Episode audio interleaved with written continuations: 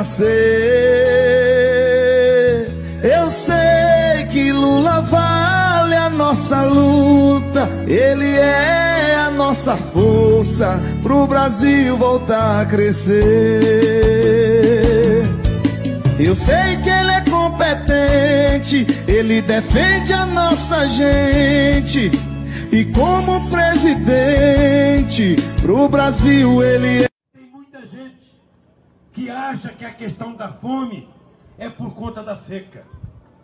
E é verdade que a seca, ela gera desemprego, ela gera desgraça, porque ela mata o gado, mata a plantação, mata a galinha, mata o porco, ela mata inclusive gente, como nós sabemos aí, que morre pelo Nordeste. Mas o problema da fome no Brasil não é por causa da seca.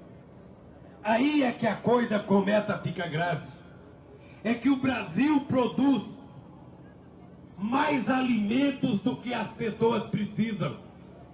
A grande pergunta que nós temos que fazer é por que, que o Brasil produz mais alimento do que a gente pode comer e esse alimento não chega na casa de uma boa parte de milhões de brasileiros que passam fome.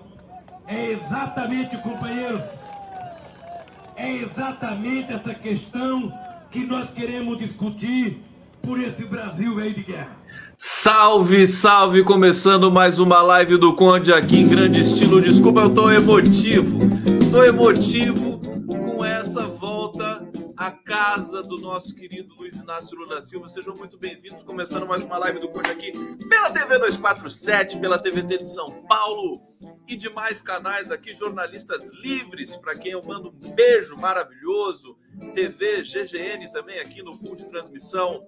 Gente, Lula fez uma visita, sejam bem-vindos, tá? É, é, é, um dia especial por várias razões e essa, esse momento em que o Lula visita a réplica da casa em que ele nasceu, né? Emocionante isso. Deixa eu colocar na tela aqui sem som para a gente acompanhar um pouquinho.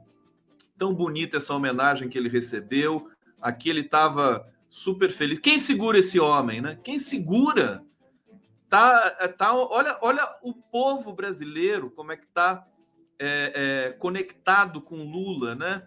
Em todos os shows, né? Em todos os shows pelo Brasil, a Vanessa da Mata, é, show de rock, o Rock in Rio vai ser um portento. Olha, olha o papel da Janja, olha a elegância do homem aqui. O papel da Janja é tão importante, ela está sempre do lado do Lula é, confortando o Lula, que dando segurança para ele, quer dizer, ele não precisa, de, de, né? Mas é tão bonito ver que o amor, olha só a agitação da Janja, ela está marcando presença nessa campanha. Olha aqui a casa, a casa, uh, a réplica da casa, emocionante, né? Aqui tinha um moedor de carne, moedor de, de, de, de acho que de milho, né? De, de grãos. É, e olha só, e a, o Lula ficou emocionado lá. A gente tem relatos de que ele ficou emocionado. Acho que o Stuquinha deve soltar essas imagens em algum momento aqui. E aqui, essa última imagem é o Lula em Garanhuns, é, em 1993, nas caravanas da cidadania. Estava lá, firme e forte. Eu não sei se ele está mais forte hoje do que naquela época, porque hoje ele está, assim, realmente é, é, com, com uma saúde impressionante. Olha, gente, é, eu estava até ia estava programando fazer um outro debate aqui hoje é, para falar. E vou falar do silêncio do Augusto Aras e do é, é, Arthur Lira, evidente, mas eu não posso deixar passar o tema central de Lula voltando para sua terra natal, que tem uma significação muito especial para todos nós, porque a gente tem uma conexão afetiva com o Lula. Então, quando a gente vê o Lula bem, quando a gente vê o Lula emocionado, a gente também fica, é, digamos, é, sublimados, né? Todos nós, a gente, também fica, fica muito feliz com tudo isso. E vamos falar, então, dessa visita é, na Terra Natal, em Garanhuns, e, e, e mais, e, e outras, é, outros desdobramentos hoje da cena política desse Brasil. Vamos lá! Começando mais uma live do Conde. Saudar vocês aqui no bate-papo. Gilmara Nascimento, João Felipe Garrido, Lula Avião, Carolina Andrade. Aqui tá dizendo, imagina o filme que passou cabeça do Lula, ver a casa que ele cresceu, e hoje o cara foi e ainda é o presidente mais importante do Brasil. Tá aí, a gente manifesta sem medo de ser feliz aqui nosso, nosso amor pelo Lula, não tem, não tem problema nenhum. Américo Machado, Lula é Eros, Bozo é Thanatos. Comitê Popular de Luta Casa Forte Recife abraça vocês, obrigado. Querido Américo Machado, é, Ruth Moraes, todo mundo aqui conectado com a nossa live do Conde. Vamos lá. Gente, é, começar, começar, vamos começar pelo silêncio do, do. Eu tinha feito até um card especial, o silêncio dos inocentes. Está aqui, vou colocar para vocês, ó, que é o Hannibal Lecter, né, de fundo, o Arthur Lira e o, o Augusto Aras. Ficou bonitinho, né?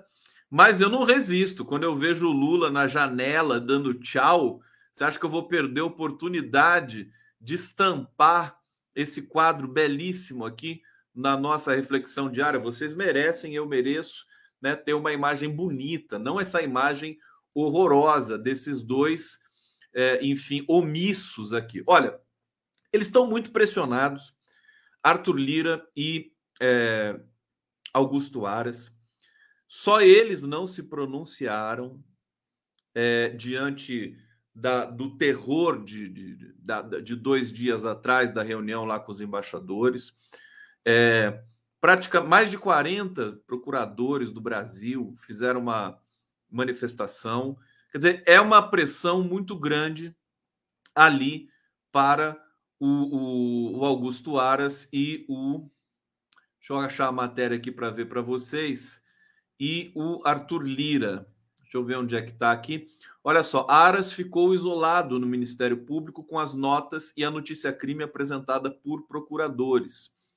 Foram várias notas com palavras fortes, movimentos importantes dentro do Ministério Público. Veja, o Ministério Público já está se posicionando, né? Está acabando o governo. É... Muito provavelmente o Augusto Aras vai falar alguma coisa amanhã. Se ele não falar nada, realmente ele está em rota suicida, como aquele filme do Clint Eastwood, né? Se ele não falar nada amanhã, quando amanhecer o dia, quando o sol brotar no horizonte, é, o Augusto Aras, seja lá onde ele estiver, porque ele está de férias, né? Ele vai ter de dizer alguma coisa, porque é, é, esse episódio é, já se caracterizou como um dos maiores ataques, né, ao Brasil é, feito curiosamente, por um presidente deste próprio país. Né? Procurador Federal, Federal dos Direitos do Cidadão, procuradores regionais de direitos do cidadão se dirigiram diretamente a Aras, que é também procurador-geral eleitoral, e apresentam e apresentaram uma notícia crime. É mais do que nota de repúdio, viu? É uma, uma denúncia diante da qual Aras terá de se pronunciar obrigatoriamente e vem dos seus pares, vem do próprio Ministério Público. Já o caso do Arthur Lira, gente, é, é, é, é a captura do, da Câmara dos Deputados. É também uma situação humilhante para o Brasil. É, pode, pode ser que o Arthur Lira se manifeste nos próximos dias. Nos próximos dias, amanhã. Se não for amanhã, nem adianta mais, aí esquece aí bola para frente. Vamos pensar em outra outra situação. Mas ficou é, é, hoje o rescaldo, né? Ontem a gente tinha também o rescaldo do dia com relação à repercussão negativa desse desse episódio, tomou conta aí do noticiário e hoje mais uma vez, né? Hoje mais uma vez todo mundo escandalizado, a possibilidade não impossível de que possa ser aberto um, um processo é, não sei se é exatamente de impeachment contra o Bolsonaro, mas muito provavelmente é, é de, de impugnação da candidatura dele. Veja, isso não é. O Brasil é conhecido por reviravoltas. Há uma movimentação. Deixa eu passar a percepção para vocês hoje, porque eu, hoje eu conversei com o Vadir Damus. Eu estou na sexta live de hoje, tá? Só para vocês saberem. Se, eu me perder com alguma coisa aqui, se eu trocar uma palavra pelo cansaço, tá? Sexta live. É, conversei com o Vadir Damus é, conversei com uma é, cientista política brasileira radicada nos Estados Unidos, a Renata Barbosa. É, no meio disso, com quem mais eu falei? Deixa eu ver aqui. Tá, tá, tá. Eu tô até esquecendo as lives que eu fiz hoje, mas basicamente, desde ontem, eu venho coletando percepções é, e uma coisa que está muito forte na é, no enquadramento desse momento no Brasil, né? Vão processar o Bolsonaro? É, não vão? Por quê? É para ficar tudo como tá? Confia demais na vitória do Lula, então não precisa fazer. Bom, Resumindo para vocês, é, o, a situação é a seguinte, é, que é uma tese que eu também é, é, eu estou muito simpático a ela, né? O que, que o Bolsonaro está tentando fazer, gente? O giro das 11, sim, claro. Pessoal está avisando aqui as outras lives que eu fiz, mas o giro, o giro teve muita gente. Teve uma, uma é, cientista política também fantástica de Minas Gerais, sobrinha do Luiz Dulce, a Luísa Dulce, candidata a deputado estadual pelo PT de Minas Gerais, uma potência, nova geração da política, a Luna Zaratini, a Luísa Dulce, as mulheres, né? É, é, de uma felicidade. Olha, olhando a Luísa Dulce hoje, eu tive a certeza de que o Brasil fatalmente será melhor, né? Elas são ultra qualificadas, são ultra preparadas, né? Elas são é, tiveram junto, conviveram com Lula, porque Tava, a Luna Zaratini conviveu, porque tem amizade, os pais ali, a, a Luísa Dulce da mesma maneira.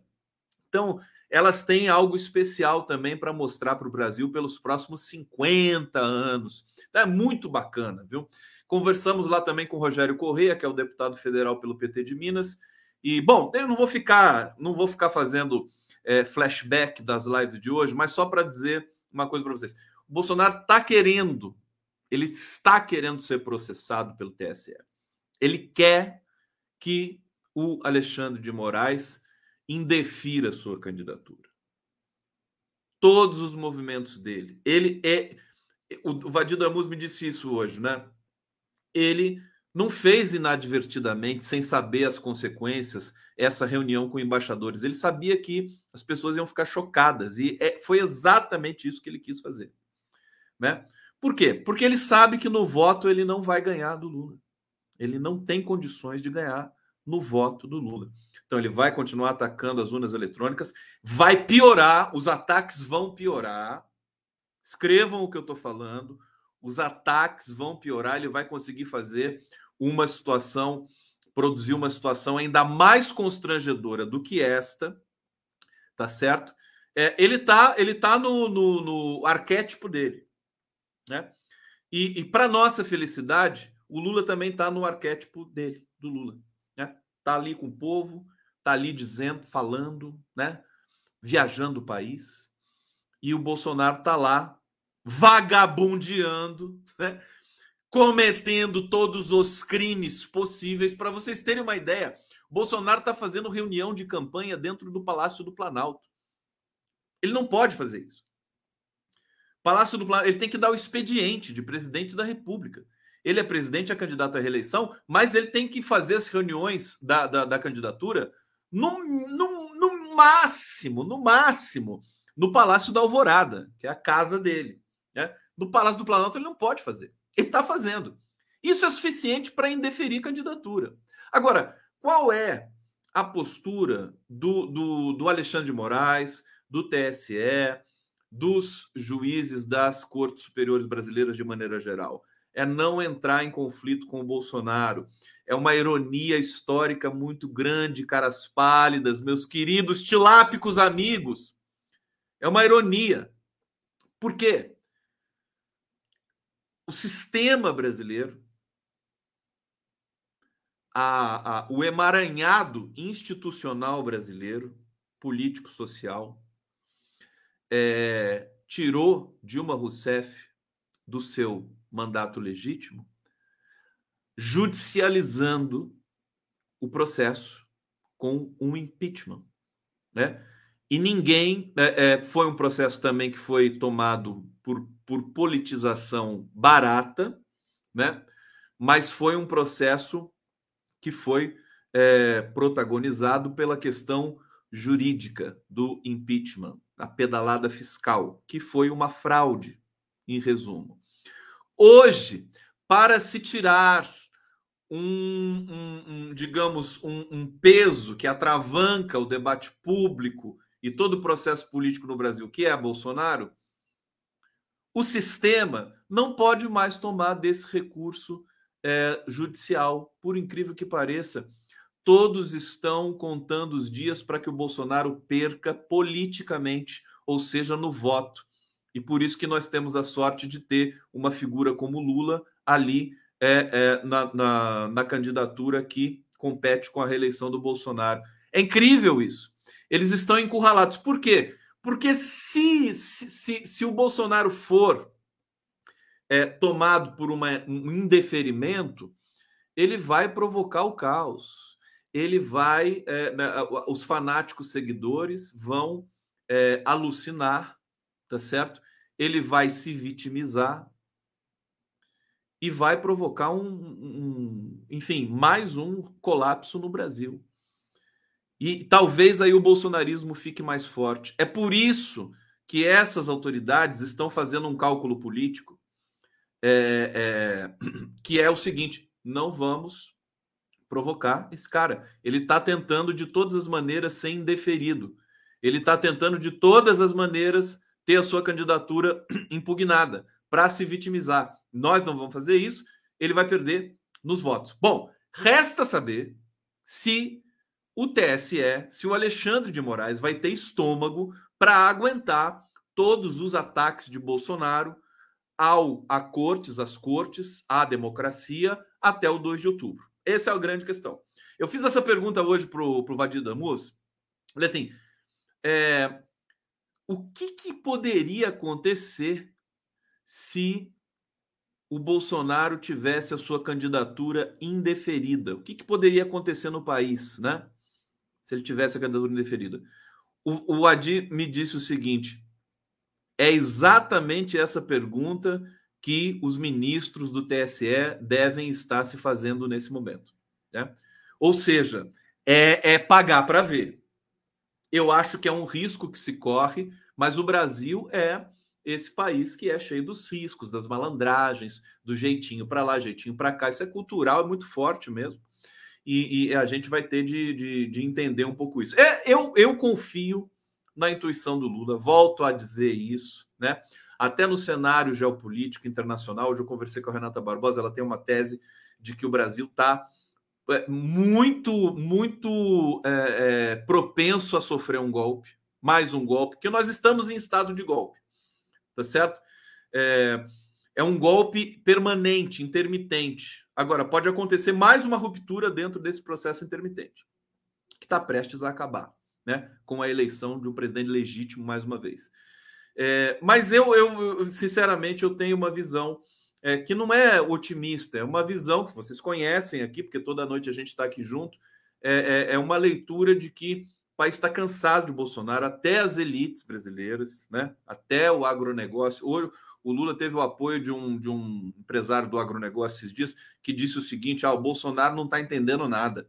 O Lula fez um bom governo para o agronegócio. Então, a gente está tendo essas movimentações e, enfim, é, é, é, é aquela questão que, que, que, o Lula não, ele está entrando, ele provoca, ele cadencia, é, ele, ele, ele toma os cuidados com relação à segurança, os deputados do PT, as frentes de esquerda no parlamento, tomam as providências, recorrem ao STF, mas é tudo meio um jogo de cena para empurrar o Bolsonaro para sofrer o quê? Uma derrota histórica, esmagadora, que também possa é, é, jogar no fundo de uma lata de lixo imunda, que é o lugar onde eles merecem estar, os bolsonaristas, né? E o bolsonarismo.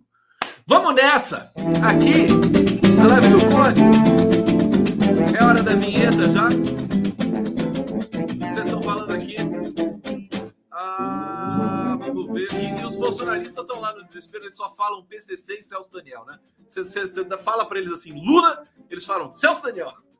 Eles estão, eles estão totalmente tomados por essa questão aqui, né? Um dia eu vou fazer uma live específica. Eu acho que eu preciso chamar aqui a Globo fez um, um documentário do Celso Daniel. Não, não, me lembro quem eu entrevistei, que elogiou muito o documentário, falou que o documentário estava belíssimo. e que é, foi é importante, né? Que não foi uma, uma acusação, nada disso. É, mostrou que foi o Celso Daniel, em grande medida, foi vítima de um crime comum, lamentavelmente. É, e, e, mas eu, eu acho que eu preciso trazer aqui, né? As pessoas que conviveram com o Celso, o Gilberto Carvalho, talvez a Miriam Belchior, para a gente fazer um debate mais franco sobre essas coisas, porque eles exploram demais isso. Outra notícia boa para a gente é o seguinte: o Alexandre de Moraes, embora ele esteja cozinhando, né, esse bandido que é o Bolsonaro, do ponto de vista da punição e da entrada de processo, do indeferimento, etc., ele está muito. É, tá, tá, tá resolvendo com muita urgência as acusações que o PT leva até as Cortes Supremas é, e o Tribunal Superior Eleitoral sobre fake news, né? Ele resolveu, enfim, ele despachou em, em 45 minutos um requerimento do PT no domingo com relação às fake news que estavam sendo divulgadas pelo Bolsonaro no Twitter com relação ao PT e o PCC. Ele vai ser enérgico nessa questão, o que é uma boa notícia para a gente. Ou seja, nós estamos com algumas vacinas também. Né? É, é, depois de tanto sofrimento, depois de uma eleição é, que teve tanta, tanto disparo em massa, tanta fake news, né? É, a gente tem agora já o, o TSE tomou providências, né? Tomou providências, a gente acompanhou tudo isso aqui. É, nesse momento, ainda não, elas ainda não aparecem para a gente, mas eu, eu sinto relativamente uma segurança para a questão eleitoral. Tá bom? Bom, deixa eu ver para onde que eu vou aqui para tra tratar com vocês. Falar de coisa boa também, né? Tem uma notícia não muito boa. É, eu vou eu vou aos poucos, então, celebrando aí sempre a, a tour do Lula pelo Brasil é, deixa eu trazer aqui essa notícia. Vamos ver por onde eu começo. Olha só, vamos ver pelo cenário eleitoral primeiro? Vamos lá? Olha só. Essa é uma notícia que já tinha repercutido ontem, mas ela segue, segue é, trepidando hoje no cenário eleitoral. O PT reagiu à escolha do candidato do PDT no Ceará e sinalizou rompimento.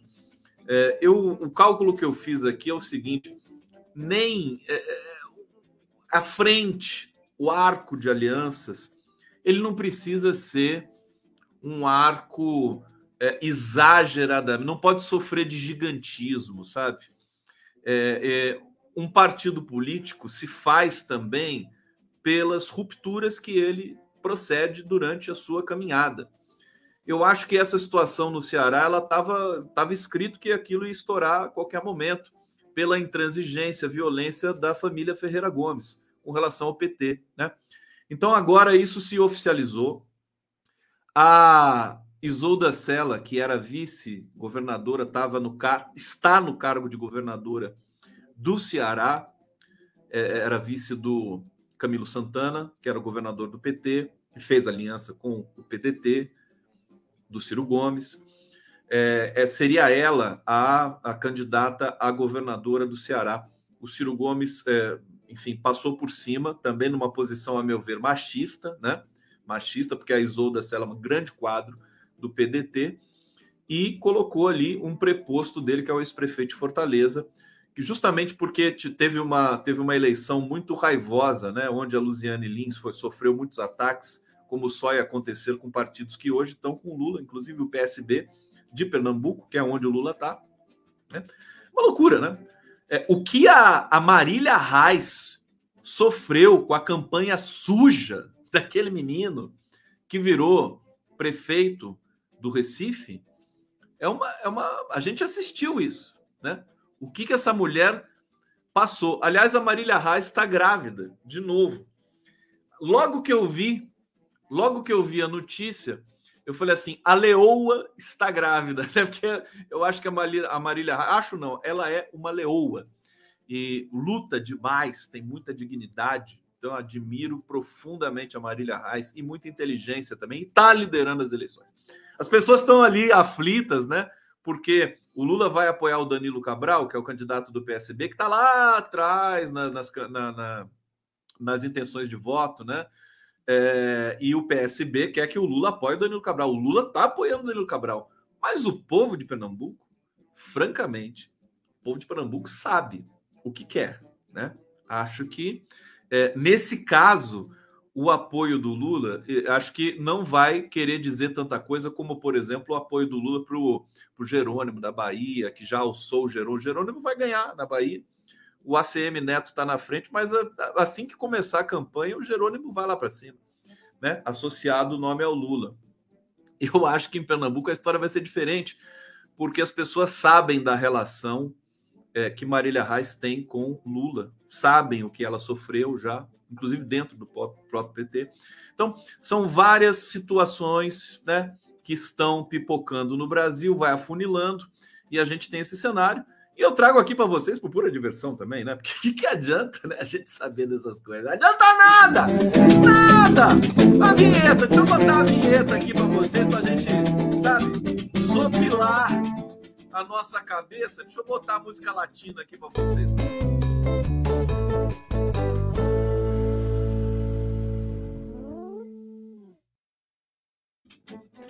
Estamos de volta! Rápido, o comercial mais rápido da história da humanidade, aqui na live do Conde. Bom, deixa eu ver se tem alguma coisa que presta aqui para falar é, das eleições no, no, em Pernambuco. Acho que não tem mais, já está dito que te, deveria ser dito, já está dito.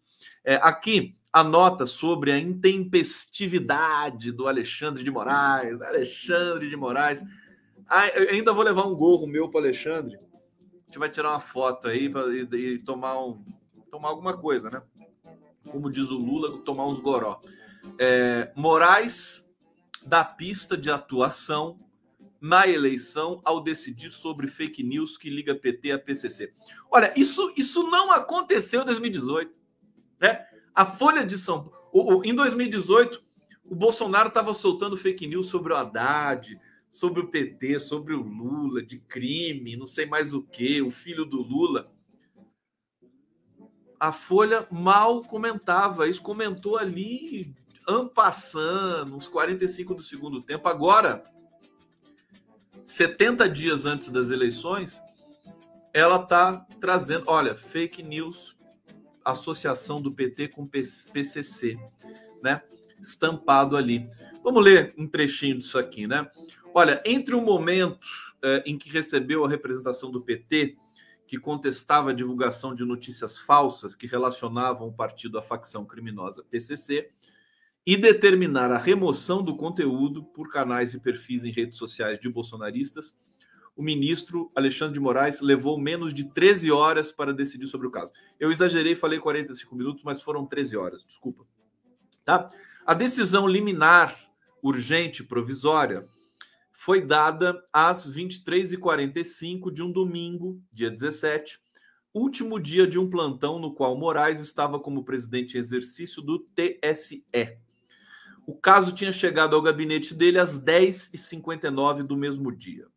Ele é o vice-presidente do tribunal até 16 de agosto, quando tomará posse como presidente da Corte Eleitoral com a saída do atual presidente e ministro Edson Fachin. Está chegando!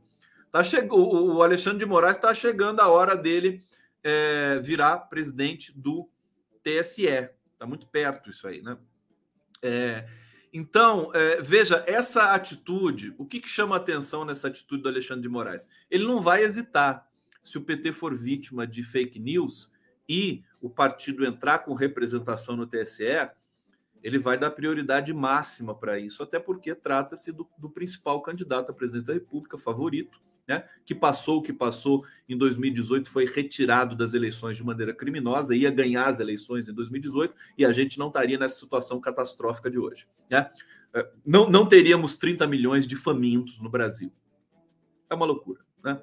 Então, o, o esse detalhe é, da, da, da posição do Alexandre de Moraes é importante para a gente também ter a consciência disso e saber que isso é fruto do nosso trabalho sociedade brasileira pressionou por isso, pressionou por isonomia, pressionou por. Né? É, é, aquela história, as entidades, né, a BJD, o Prerrogativas, a AJD, a mídia independente, a militância, MST, MTST, é, os sindicatos, a CUT, Todos nós, sociedade brasileira engajada, as comunidades indígenas, nações indígenas, movimentos negros, né? A gente pediu, a gente exigiu um tratamento técnico de qualidade com relação às, à pistolagem eleitoral promovida pelo pestilento. Pestilento, pistolagem. Né? Pestilento combina com pistolagem.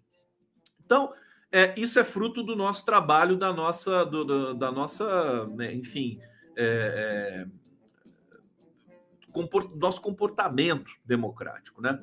É, hoje, gente, o Bolsonaro, o Bolsonaro não, o governo Bolsonaro teve mais um escândalo de é, corrupção. Né? Aliás, eu vou até mostrar a foto para vocês aqui é, da mala de dinheiro. Tá aqui, ó. Olha só, que beleza, hein? Resolvi a vida de muita gente isso aqui. Hein?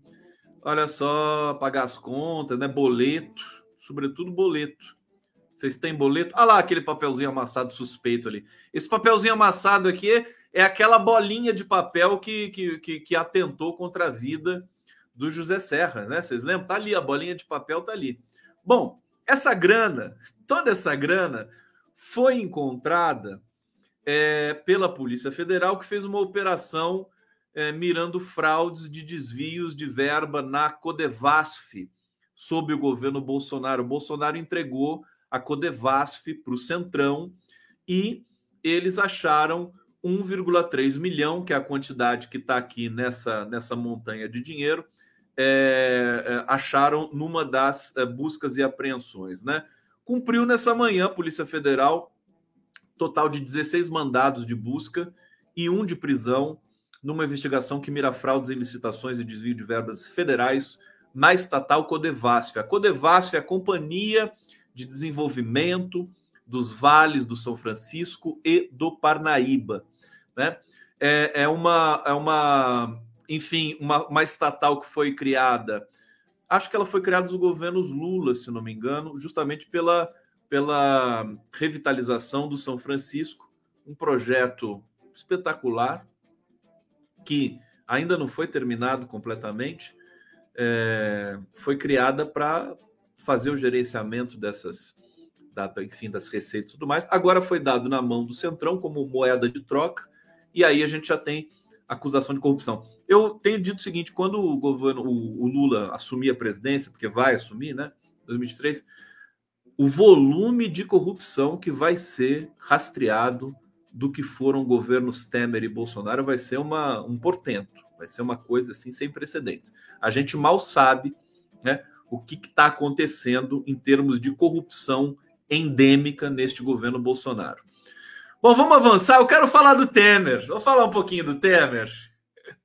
Gente, tá engraçado isso. Deixa eu ver isso aqui que tá rolando aqui no comentário.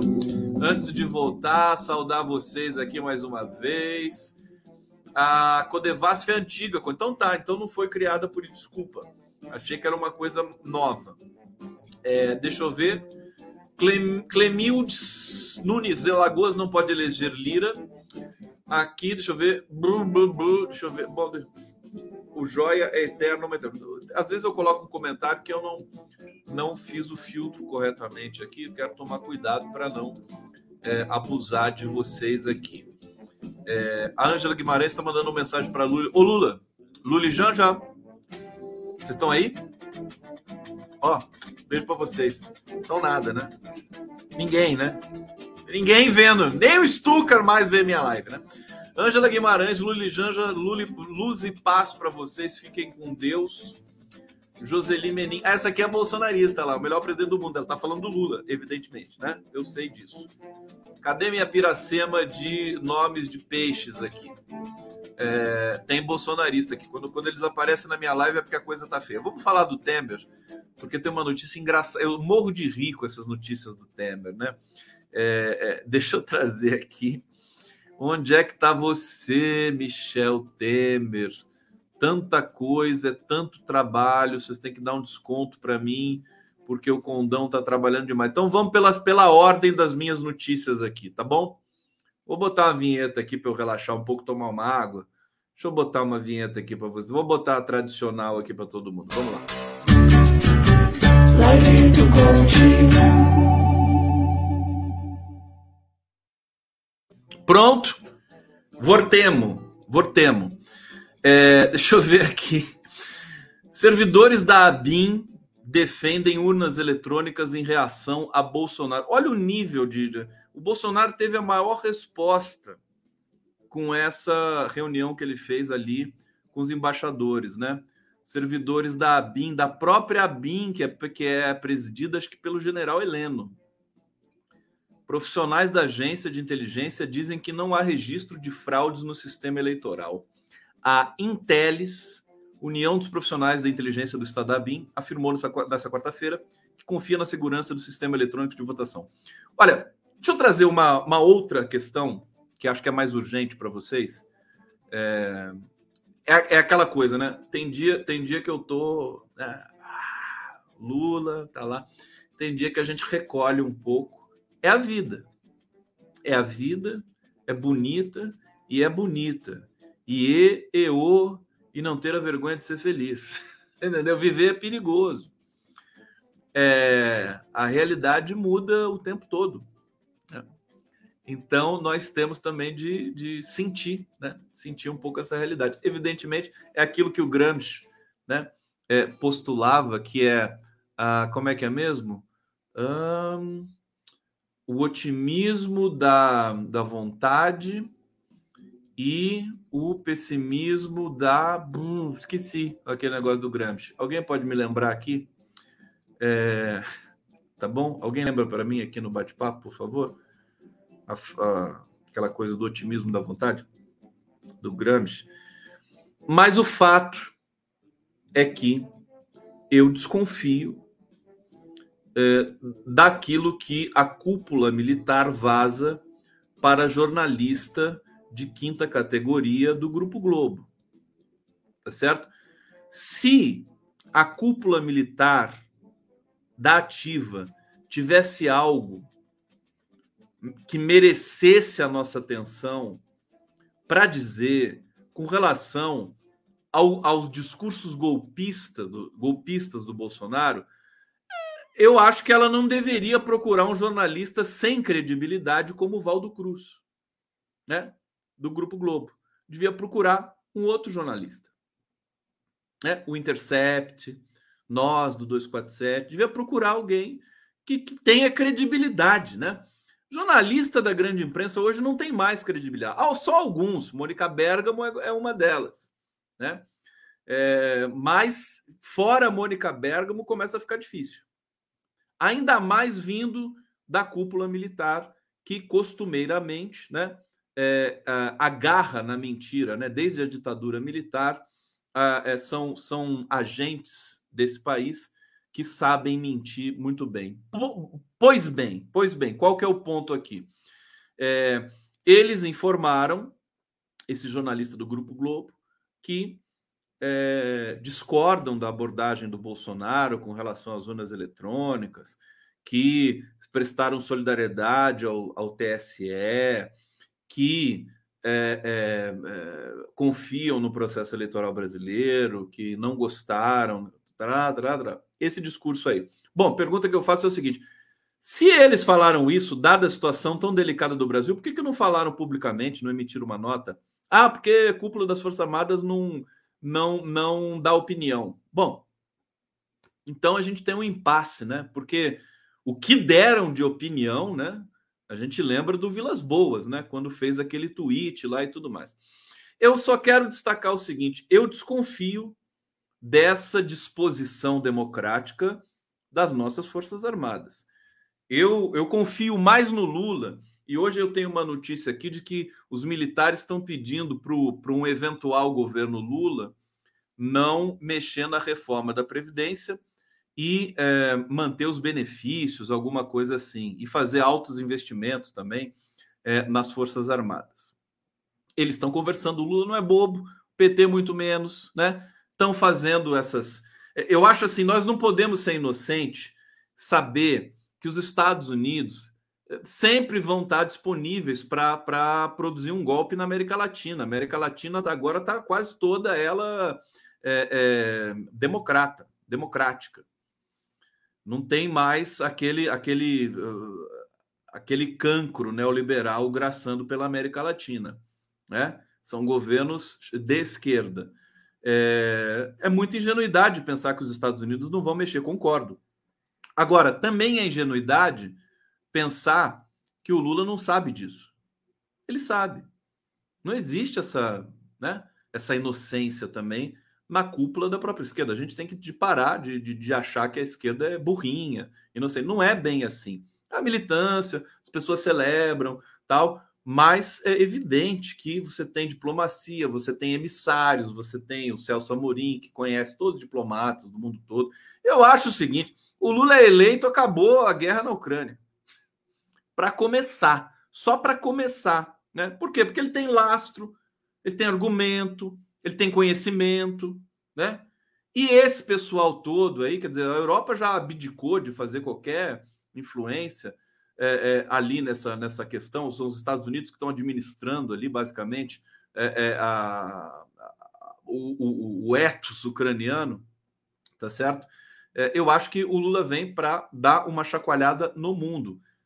Eu não sofro de é, síndrome de vira-lata. Eu sei que é perigoso, eu sei que pode acontecer muita coisa, mas dessa vez eu acho que a gente está no fim de um ciclo de pesadelo para iniciar um ciclo de democrático, tá? Tem, tem, tem que tomar cuidado, né, entrando nesse ciclo democrático para fazer a manutenção da democracia, pelo menos por um pouco mais de tempo, que a gente não tome um golpe em 10 anos mas pelo menos que dure uns 50 anos. Os próximos ciclos democráticos. Vamos lá! Deixa eu ver aqui o que está acontecendo no bate-papo. Rosilda Donizete, Alair Padovani, Cesário Vieira, Rosilene Esteves, Lourdes dos Santos, estamos ao vivo também pela TV GGN. Deixa eu ver como é que tá a audiência aqui no GGN. Grande GGN aqui, muita audiência. Obrigado. TV 247, o meu canal, Rede TVT, Facebook, Jornalistas Livres. Olha só, Vamos lá para mais uma rodada aqui. Eu termino falando do Lula para vocês hoje, tá? Bom, teve esse, essa movimentação da BIM sobre, mais uma vez, aquela lambança do Bolsonaro há dois dias atrás. Bom, só, só para lembrar vocês, o Ciro Gomes oficializou a candidatura. É, tinha 250 presentes no local. Eu tô, eu tô, com pena do Ciro, viu? É, é triste, né? Triste ver um cara assim. Não tem nem vice. Essa altura do campeonato não ter vice. É uma coisa. Eles estão armando alguma coisa, né? Olha, eu ia falar do Temer, né? Eu ia procurar aqui a notícia do Temer, mas eu tenho de cabeça essa notícia aqui. O Temer, ele, falei ontem para vocês, o Baleia Rossi é o presidente do MDB, mas o Temer é uma espécie de presidente de honra do, do MDB, né? É, e o Baleia, o Baleia tem autonomia, parece que ele tem alguma autonomia, mas o Temer tem um peso dentro do MDB o Temer foi chamado, né? Não sei por quem, falando a verdade, não sei por quem, para é, é, tentar dissuadir a Simone Tebet de ser candidata a presidente da República. A Simone Tebet provoca um, um desespero nos MDBistas, porque ela, não, ela chega a um ponto, né? Um ponto é muito pouco. Eles estão assim realmente é, perplexos com isso. Tem algum, tem água para rolar nas eleições ainda? Mas aí o que aconteceu? A veia golpista do Temer, né? O, o, ao, ao fazer essa operação, alguém falou para o Temer assim: mas por que, que o senhor não se candidata a presidente? no lugar da Simone Tebet. E o Temer gostou. Temer gostou. É, e, e, e, e, cobrou. Ele falou assim: não, tudo bem, eu vou ser candidato, com aquela mãozinha dele, né, de vampiro. Vou ser candidato, mas eh, eu não quero ser um, qualquer candidato. Eu quero quero dinheiro, né? Para ser para ser para resumir, né? Ele quer investimento, porque o MDB não quer colocar um centavo na campanha da Simone Tebet, muito menos o PSDB. Então, aguardem, teremos emoções, não se surpreendam, porque num país como o Brasil, Michel Temer pode aparecer candidato à presidência da República é, pra, e, e vai ser elogiado e o Estadão está pronto para fazer o editorial apoiando Michel Temer. Pode crer que a Folha de São Paulo vai entrar, se o Temer entrar, e a Globo também. Então, não é para se subestimar esse rumor de que o Temer pode voltar à cena política brasileira. É, olha só, e aqui a gente tem, já começam as especulações. É, deixa eu ver se essa notícia aqui tem credibilidade, né? Enquanto o ex-presidente Lula busca atrair o apoio do MDB, PT aprovou nessa quarta-feira um documento com ataques ao governo Temer. Bom, isso é óbvio, né? Atacar o governo Temer é... Como é que pode? É claro, o governo Temer atacou todo o Brasil. Por que não atacar o governo Temer? A declaração política foi aprovada por delegados do partido durante o encontro que confirmou a chapa Lula-Alckmin para a eleição. Deixa eu ver o texto aqui, o que, que diz. O projeto de país com crescimento, distribuição de renda, políticas de bem-estar social, plenas liberdade democrática e soberania foi interrompido por meio do golpe do impeachment da presidenta Dilma, 2016, que levou ao poder um projeto neoliberal fez o Brasil retroceder em conquistas sociais, políticas públicas e investimentos do Estado para o crescimento e geração de empregos e renda. É, essa é ver. Essa é a precarização máxima do nosso jornalismo mesmo, né? Como, olha, eu tenho, eu fico comiserado com o nível é, baixo, baixo, tecnicamente podre de jornalistas de um grupo como o Grupo Globo, que foi da onde eu li esse pequeno, essa pequena abordagem. Assim. Por quê?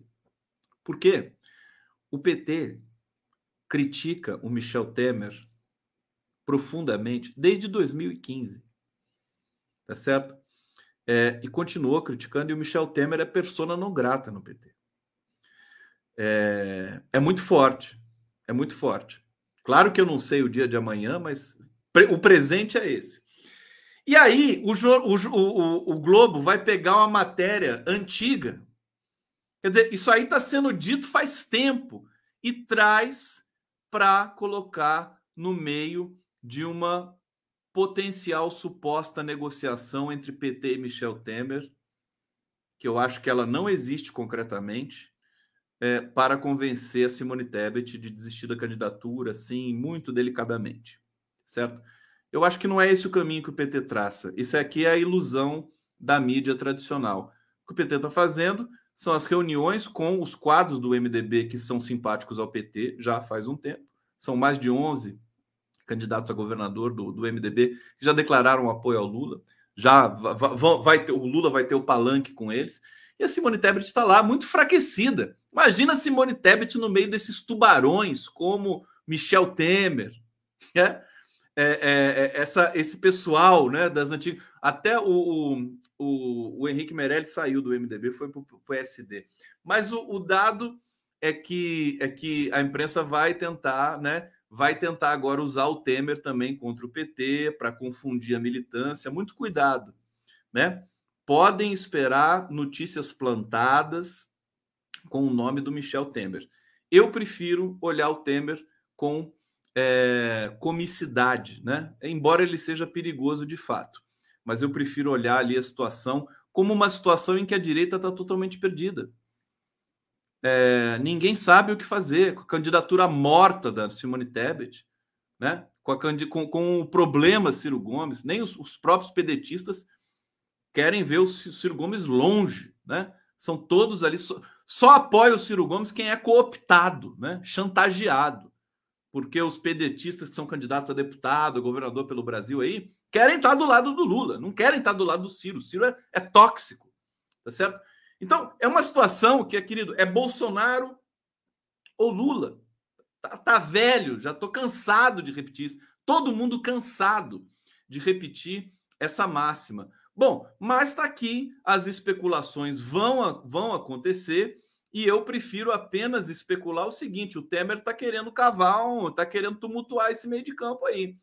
É, e eu estou torcendo muito para ele conseguir essa vaga no lugar da Simone Tebet. Vai ser divertido demais, demais, demais da conta. Vocês não, não concordam comigo? O que, que vocês acham do Michel Temer candidato a presidente da República? Já pensou? Que beleza? É isso, né? Esse é o Brasil. Bom, tem umas notícias cabeludas aqui. Eu vou trazer só para gente encerrar o nosso papo de hoje. Vocês viram que encontraram um diretor da Caixa morto? É, deixa eu ver aqui, não sei se foi num quarto de hotel, na sede do banco em Brasília. Sérgio Ricardo Faustino Batista, diretor executivo de controles internos e integridade. É, as causas da morte estão sendo investigadas pela PCDF, Polícia Civil do Distrito Federal. Mas a apuração preliminar indica tratar-se de um caso de suicídio. Como tem suicídio, né? De gente ligada ao governo, ao Bolsonaro. O banco afirmou que está contribuindo com as autoridades e tal. É, eu li que esse cara estava responsável pela investigação do Pedro Guimarães. Eu não, não consegui checar se isso é real. Alguém aí no bate-papo sabe disso? Ah, foi consultor na presidência da gestão do ex-presidente Pedro Guimarães. É, barará, presidente, a presidente do banco, Daniela Marques, enviou uma mensagem aos empregados em que afirma que Batista era uma pessoa admirada. Tarará. Eu queria saber se o Batista estava é, responsável pela investigação do Pedro Guimarães. Se ele estava responsável por isso, a coisa é feia. Né? A coisa é muito feia, é muito suspeito. Né? Então, queria lembrar vocês: nós, nós estamos nas mãos do crime organizado. Bolsonaro é bandido. Quem estava assim, Vermelho Pimenta está dizendo aqui. Eu não consegui confirmar nessa matéria, mas a gente vai saber, né? E, e se vocês estão dizendo, realmente vocês são fonte aqui é, que eu respeito profundamente, né? É, a gente está na mão de bandido são bandidos e resolvem as coisas na base da bala. Eles dizem isso na base do envenenamento, da fraude, seja lá o que for. Tá certo? Então é muito suspeito. O caso do suicídio do Claudinei lá em Foz do Iguaçu, eu já acho que ele se suicidou porque ele viu a catástrofe que ele criou, é, mostrando as imagens para o assassino do Marcelo, do é, é, tanto nome que agora eu já esqueci o nome do tesoureiro do PT é, lá de Foz do Iguaçu. Peço desculpas aqui. É, então, a gente tem de ter noção disso, que é o nível de, de, de, de indigência né, desse governo e dos seus apaniguados aqui. O episódio realmente é chocante. Aqui, e uma última notícia muito boa para vocês. Né? Olha só, a matéria da Lúcia Guimarães, é, que está uh, em Nova York já há muito tempo. Ela está dizendo o seguinte: prisão é cada vez mais provável para Steve Bannon, o cafetão dos trumpistas. Assombrado pelo macacão laranja, aliado de Trump chegou a voltar atrás, mas foi tarde. É, no final, Steve Bannon pode acabar preso. O tarefeiro do deputado Bannoninho, o Minion, que não sabe a diferença entre grelhar e fritar hambúrguer, está falando do Eduardo Bolsonaro, evidentemente, esbarrou no obstáculo que costuma ignorar a lei. Começou na segunda-feira o julgamento de Bannon em Washington. São duas acusações da Justiça Federal de desacato ao Congresso. Ele se recusou a entregar documentos e a depor na comissão que investiga a invasão do Capitólio no 6 de janeiro. Bom, se o Bannon for preso, é mais um motivo para a gente comemorar aqui no Brasil porque ele está de maneira absolutamente, isso é uma certeza, né? Ele está colaborando com a comunicação do, do, do, da campanha do Bolsonaro no Brasil nesse momento, com as sujeiras habituais que ele costuma fazer. Ele tem um link direto com o Eduardo Bolsonaro. É, então, a prisão do Steve Bannon seria uma notícia fantástica para todos nós. Vamos aguardar, porque a justiça americana não costuma hesitar tanto como a brasileira né? É, ainda que nós não possamos é, produzir essa injustiça com o Alexandre de Moraes, que afinal de contas interpelou é, as fake news, é, interpelou as redes sociais para bloquear os canais de gente que estava produzindo fake news ali para o Bolsonaro e tudo mais. A gente agradece muito ao Alexandre de Moraes por isso, mas tem muita coisa que ficou no meio do caminho aí. Né? E o próprio Bolsonaro que fica no meio do caminho. Então, são, são, são é, certas notícias que vão se, se concatenando para um quadro no Brasil sempre complexo, é, e que alterna momentos de cuidado, como esse cuidado, por exemplo, com essa plantação de notícia é, do, da, do, informe da cúpula do, do, Exército das Forças Armadas da Ativa Brasileira, né, com relação ao TSE. Não sei se é verdade, provavelmente não é verdade isso. É, é só uma plantação, a percepção é, é, pontual ali de, de, de, um ou outro general, que possivelmente vazou isso para o jornalista do, do, do Grupo Globo é preciso é, prudência e caldo de galinha, portanto. Tá bom, meus queridos? Tá bom para vocês? Olha, pontinho, cansado hoje. Eu vou ficando por aqui, deixando um beijo muito grande para todos vocês. Amanhã estamos de volta. Muito trabalho pela frente. Beijo, beijo grande e um cheiro também para todos vocês aqui, a caneca do Mãe. Tá bom, que água boa. Essa água aqui tá muito boa. Hã? Vou tomar mais um pouco dessa água. Ó. É isso, gente. Ó. Beijo grande. Até amanhã. Tamo junto.